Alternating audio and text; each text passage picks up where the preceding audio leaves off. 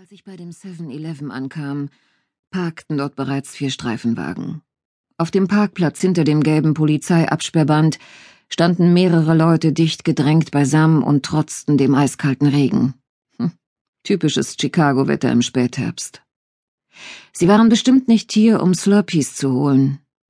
Ich parkte meinen Chevrolet Nova, Baujahr 1986, am Straßenrand und hängte mir meine Polizeimarke mit einem Band um den Hals. Über dem Polizeifunk hatte ich die Kollegen von der Lessegne-Ecke Monroe Street und Dearborn Street reden hören und rechnete daher mit dem Schlimmsten, als ich ausstieg. Für Oktober war es viel zu kalt. Ich trug einen dreiviertel langen Trenchcoat von London Fog, darunter einen blauen Armani-Blazer und einen grauen Rock. Es war mein einziger Mantel, der über die Schulterpolze des Blazers passte, aber dafür waren meine Beine der Witterung schutzlos ausgeliefert. Wer mit der Mode gehen will, muss eben frieren. Mein Partner, Detective First Class Herb Benedict, beugte sich über eine Plastikplane und hob sie an der Seite gegen den Wind an. Sein aufgeknöpfter Mantel gab den Blick auf seine massive Leibesfülle frei. Als er sich bückte, quoll der Bauch über seinen Gürtel. Seine Wangen, die wie Hundelefzen herabhingen, waren rosa vor Kälte. Als ich auf ihn zuging, fuhr er sich mit der Hand über seinen graumelierten Schnurrbart. Bisschen zu kalt für so eine Jacke, was, Jack? Sehe ich etwa nicht gut darin aus? Klar doch. Zittern steht dir gut. Ich trat neben ihn, ging in die Hocke und warf einen Blick auf die Gestalt unter der Plane. Eine weiße Frau mit blonden Haaren, höchstens dreißig. Ihr nackter Körper war von den Oberschenkeln bis zu den Schultern mit Messerstichen übersät. An manchen Stellen klafften die Wunden wie weit aufgerissene, hungrige Mäuler, aus denen Blut lief. Die Stiche um ihren Bauch waren so tief, dass man hineinsehen konnte. Ich spürte Übelkeit in mir aufsteigen und wandte meine Aufmerksamkeit dem Kopf der Frau zu. Um ihren Hals verlief eine rote Wunde, etwa so dick wie ein Bleistift. Die zurückgezogenen Lippen und der Mund, der wie eine weitere blutige Wunde weit offen stand, ließen ihr Gesicht zu einer grinsenden Fratze erstarren. Das hier war an ihrer Brust geheftet. Benedikt überreichte mir einen Beweisbeutel, der ein Blatt Papier enthielt. Es war an einer Seite ausgefranst, was darauf hinwies, dass jemand es aus einem Spiralblock gerissen hatte. Trotz der Blut- und Wasserflecken konnte man die Schrift deutlich lesen. Ihr kriegt mich nicht. Ich bin der Lebkuchenmann. Ich ließ die Plane herabsinken und richtete mich auf. Benedikt konnte anscheinend Gedanken lesen, denn er reichte mir einen Pappbecher mit heißem Kaffee, der auf dem Gehsteig gestanden hatte. Wer hat die Leiche gefunden? fragte ich. Ein Kunde. Mike Donovan heißt der Junge. Ich nippte an dem Kaffee. Er war so heiß, dass ich mir die Lippen verbrühte. Trotzdem trank ich gleich noch einen Schluck. Wer hat seine Aussage aufgenommen? Robertson. Benedikt deutete auf einen dünnen Polizisten in Uniform. Robertson stand vor dem Ladenfenster und sprach mit einem Teenager. Gibt es Zeugen? Noch hat sich niemand gemeldet. Wer war hinter der Ladentheke? Der Eigentümer selbst. Er gibt gerade seine Aussage zu Protokoll, hat aber nichts gesehen. Ich wischte mir ein paar Regentropfen aus dem Gesicht und betrat mit gestrafften Schultern den Laden, wobei ich mir Mühe gab, eine Autorität auszustrahlen, die zu meinem Dienstgrad passte. Die Hitze im Laden war angenehm und abstoßend zugleich. Mir wurde zwar sofort warm, aber dafür schlug mir der unangenehme Geruch von Hotdogs entgegen, die zu lang erhitzt worden waren. Hallo, Robertson. Ich nickte dem uniformierten Kollegen zu. Das mit Ihrem Vater tut mir leid. Er zuckte nur mit den Schultern. Er war siebzig, und wir haben ihm immer gesagt, dass ihn Fastfood eines Tages umbringen wird.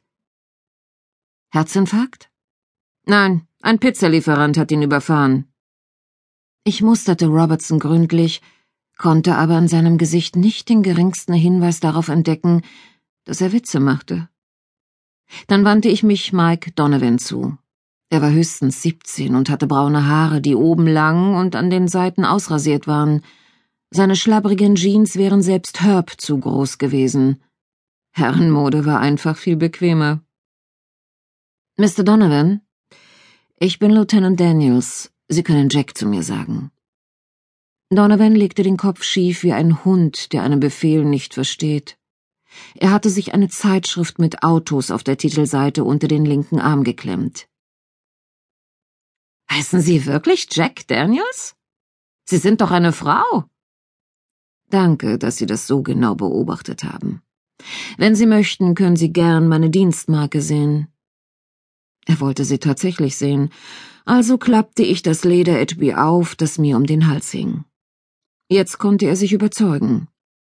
Lieutenant Jack Daniels, Chicago Police Department. Jack war die Kurzform für Jacqueline, aber so nannte mich nur meine Mutter.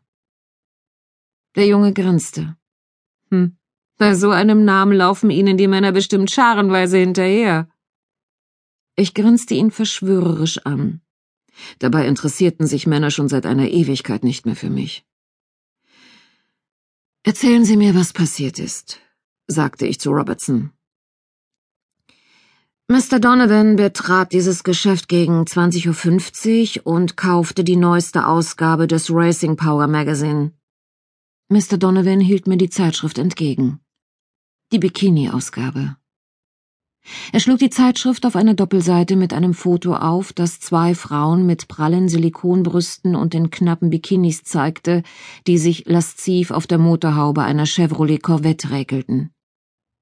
Ich warf einen scheinbar interessierten Blick darauf, um den Jungen bei guter Laune zu halten.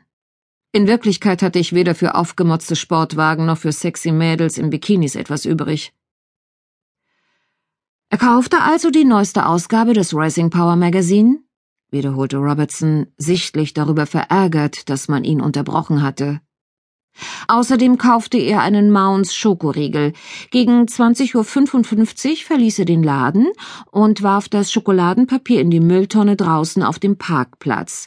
Darin lag das Mordopfer mit dem Gesicht nach unten im Müll. Ich blickte zum Fenster hinaus und suchte die Mülltonne. Die Menge wuchs ständig an, und es regnete stärker. Aber die Tonne war nirgendwo zu sehen. Man hat sie ins kriminaltechnische Labor gebracht, bevor du hergekommen bist, Jack. Ich drehte mich zu Benedikt um, der lautlos von hinten an mich herangetreten war. Wir wollten nicht, dass das Beweismaterial noch mehr durchnässt wird, als es ohnehin schon war. Aber dafür haben wir die Fotos und Videoaufnahmen. Ich sah nach draußen, wo der Polizist mit der Videokamera gerade die Gesichter in der Menge filmte. Manchmal gibt es wirklich diese Art von Verrückten, die an den Tatort zurückkehren und der Polizei bei der Arbeit zusehen. Zumindest habe ich das in unzähligen Ed McBain-Krimis gelesen. Ich wandte mich wieder dem Jungen zu.